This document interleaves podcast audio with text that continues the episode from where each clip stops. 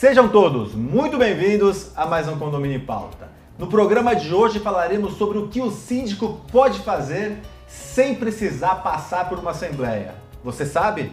Está em dúvida? Bom, vem comigo, vem com a gente que o programa de hoje promete. Os nossos convidados são dois síndicos profissionais de sucesso aqui na cidade de São Paulo.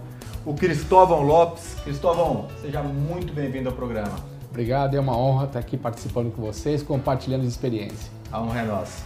E o Ricardo Montu. Ricardo, bem-vindo ao programa.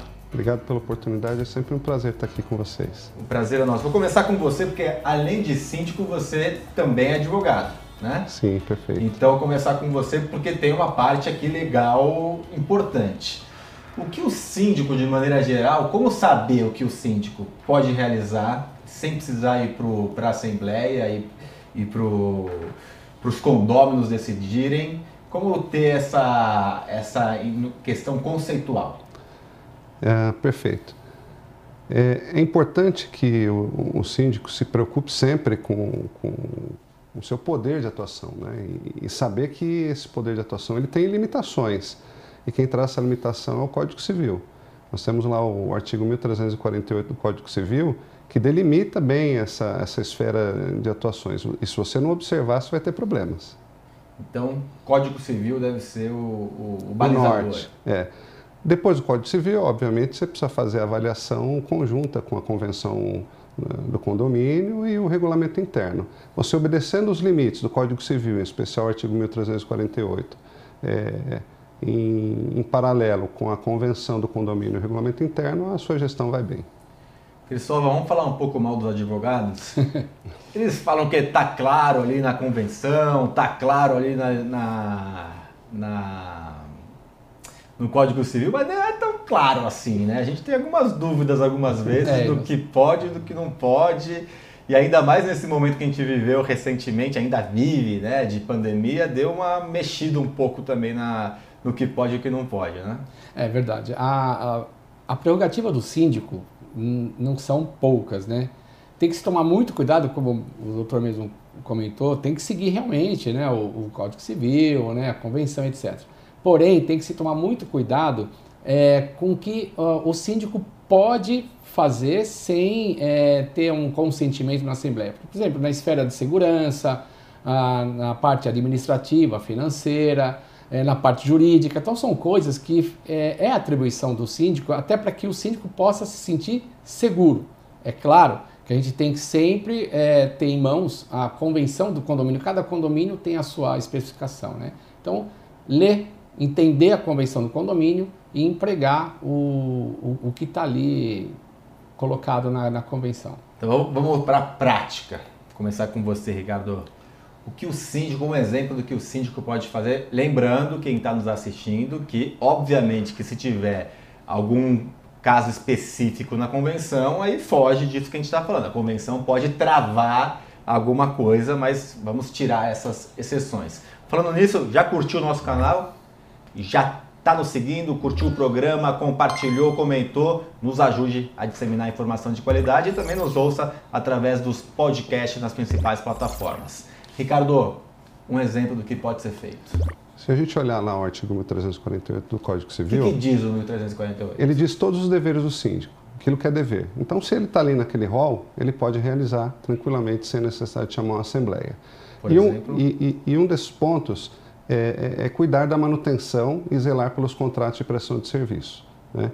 Então, essa questão de, de cuidar da manutenção das áreas comuns, fazer com que o condomínio funcione adequadamente, ele remete diretamente à questão complexa lá da, da análise das benfeitorias. Né? Então, essa é a, é a única benfeitoria que o síndico pode fazer sem a necessidade de chamar assembleia, que são as benfeitorias necessárias. Então, eu não preciso, para contratar um, um prestador de serviço para manutenção, eu não preciso passar por uma assembleia? Não precisa, porque pra você está contra... tá zelando pelo, pelo bem comum. Para contratar uma manutenção preventiva, periódica, também não? Também não precisa. E aí eu vou te colocar em mais lençóis, porque aqui não é só, só afago não, né? Tem que colocar em mais lençóis também.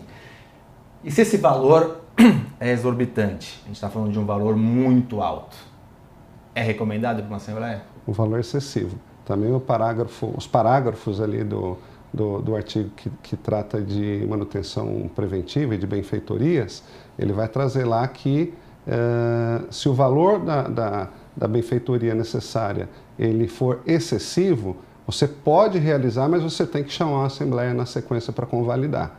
Então, muito cuidado nessa análise também. Então, é, há um problema de infiltração. Houve ali uh, uma chuva torrencial e um dos ambientes das áreas comuns ali está sofrendo é, constante infiltração, vazamento de água. E, e esse custeio ele acaba sendo mais oneroso. É importante que você vá lá, adote a providência, resolva o problema, mas na sequência chame a Assembleia para convalidar aquele gasto e prestar conta daquilo que você realizou. que mais, Cristóvão? Olha, é, o que ele falou está corretíssimo. É, eu entendo o seguinte: existem duas, é, duas maneiras da gente poder fazer um balizador aí. Falando em manutenção, vamos colocar em, vamos supor, em, é, manutenção, obras, etc. Tá? Existem duas, é, duas situações, a emergencial e a de urgência. Qual a diferença entre um, a, a, a emergencial e a de urgência? Né? A, a emergencial é aquela que não dá para esperar. Né? Você estava falando de valores, né? até ainda há pouco, se valores foram exorbitantes. É, estourou, um, por exemplo, é, pegou fogo em, algum quadro, etc. Não dá para fazer é, três orçamentos. Não dá para fazer três orçamentos. Então, é, uma, é uma, uma obra emergencial. Emergencial é aquela que você tem que fazer de imediato, não dá para esperar. De urgência é aquela caixa d'água. Você tem, você tem três caixas d'água superiores, uma deu infiltração, rachou, alguma coisa assim, dá para você desligar ela e você fazer de forma. É, é urgente, mas não emergência, entendeu? Sim. Então, é, os valores né, é, é ficam diferentes entre um e outro como o doutor mesmo falou, vai muito do que você tem pela frente. Os valores exorbitantes, é óbvio, eu, particularmente falando, eu costumo até pensar o seguinte: eu gostaria até de fazer uma assembleia por mês, mas é totalmente inviável, né? Cansativo Sim. e você acaba perdendo o, o verdadeiro sentido. Quando é coisas assim de valores bastante altos, discute-se com a mesa diretora, né? Dependendo como for, a gente faz e depois a gente bate o martelo numa próxima Assembleia. É, isso foi uma coisa legal que o, que o Cristóvão acabou trazendo. Tem coisas que precisa ter agilidade, né? Que por mais que seria recomendado, porque aí vamos, vamos, acho assim, o tema é o que precisa passar, mas nem tudo que é obrigatório também não é recomendado, tem o recomendado. Então, você falou, putz, custa muito caro, talvez o que tem um valor muito elevado seja ideal você levar para uma assembleia. Mas tem coisas que custam muito caro e que você precisa ter uma agilidade. exatamente. E aí, o que você vai fazer? Não, é muito caro, vou levar uma assembleia. Então, o que você faz? Você tem um grupo eleito, né? Sim. Você tem os conselheiros eleitos e aí você toma uma decisão com esses conselheiros, aonde geralmente são três mais o síndico, totalizando quatro. Tem condomínios que são mais, condomínios maiores, mas normalmente a gente está falando de quatro síndico e mais três. Ele te dá um, um suporte para depois ir para uma assembleia e justificar o porquê que foi feito com, com, com um valor alto, porquê que foi feito de uma forma rápida sem passar por assembleia. É, acho que esse é o caminho. Você concorda, Ricardo? Não, esse é o caminho. Até porque isso te traz maior segurança no aspecto da transparência, né?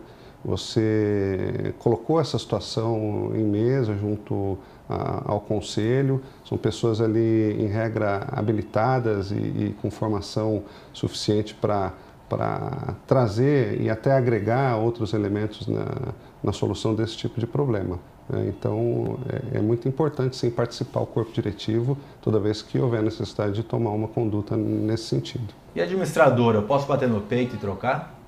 Administradora? É. Olha, eu sou o síndico, eu que mando e ponto? É, é como eu acabei de falar, não é bem assim. tem que levar, tem que ter os porquês, né? Se você conseguir, se o síndico conseguir realmente mostrar o porquê quer mudar com relação à administradora A e à administradora B, eu acho que não, eu acho não, tenho certeza que não há problema nenhum. Desde que também você faça essa discussão com a mesa diretora. A mesa diretora está ali justamente para aconselhar você, para te dar um direcionamento. O síndico, como o, o Cristóvão diz, embora ele possa na teoria, né, bater no peito e trocar uma administradora, né, e a gente, se não me falha a memória, o Código Civil diz que depois precisa de, de uma ratificação na próxima Assembleia. Assembleia. Não fala em prazo, né? Então eu troquei em fevereiro, a próxima assembleia é em março do ano que vem, sei lá, tô brincando, é em janeiro do ano que vem, 11 meses depois eu ratifico, quer dizer, perde um pouco se, o sentido. Mas ideal, mais uma vez, cair naquela situação de pelo menos você ter o corpo diretivo em... em ciente. Ciente, é. e, e aí quando ele falou de justificativa, acho que tudo que você faz dentro de um condomínio, você precisa justificar Precisa não, mais uma vez. Você não tem a obrigação de justificar, mas você tem uma obrigação moral de justificativa, né? Por que, que você trocou a administradora? Não só administradora, como portaria, limpeza, são contratos. E, ter, é, e aí é, maiores, né? Normalmente sim, muito maiores. Além de serem contratos é, economicamente é, consideráveis, é, existe aquela questão da, da, relação que já é travada com os condôminos. Né? Se chegar num condomínio e de repente trocar a administradora, isso impacta já na rotina das pessoas, até com relação à, à identidade visual da, da, dos demonstrativos, do acesso ao aplicativo. Então implica bastante. Agora, a administradora ela é um braço do síndico, ela exerce atividade delegada, né, daquilo que o síndico delega para que o administrador o faça. Uh, então, a princípio, ele pode delegar esse trabalho a quem ele entende que tem a competência para tanto, né? Mas a, a informação e, e, e, a participação do condômino nesse processo é importante para que você não tenha, não tenha problemas. Poder? Posso. Eu devo? Preciso atentar para quais caminhos eu vou utilizar para que esse posso se concretize de uma maneira bem adequada funcionário, posso mandar embora? Independente do valor, outro dia num condomínio, para mandar um zelador embora, custava em torno de 100 mil reais. Não tinha dinheiro em caixa. O síndico me fez essa pergunta: Ricardo, eu tenho autonomia de mandar o funcionário embora? Não responde ainda. Quero colocar um mini mercado dentro do condomínio. Posso? Posso bater no peito e colocar uma facilidade? Colocar um, alguns benefícios ali? São benefícios para os meus moradores? Eu posso mudar alguns procedimentos, algumas regras, regras de segurança que normalmente não estão, muitas vezes estão, não estão no regulamento interno. Bom, pensem aí porque não é, não é resposta tão é fácil quanto não. vocês estão imaginando, não. Acharam que ia vir aqui tomar um café, falar de coisa boa. o negócio está pegado é hoje. É tá gostando? Então, sexta-feira você terá essas respostas aqui que eu já levantei a bola e muito mais. Não perca, sexta-feira aguardo vocês. Até lá.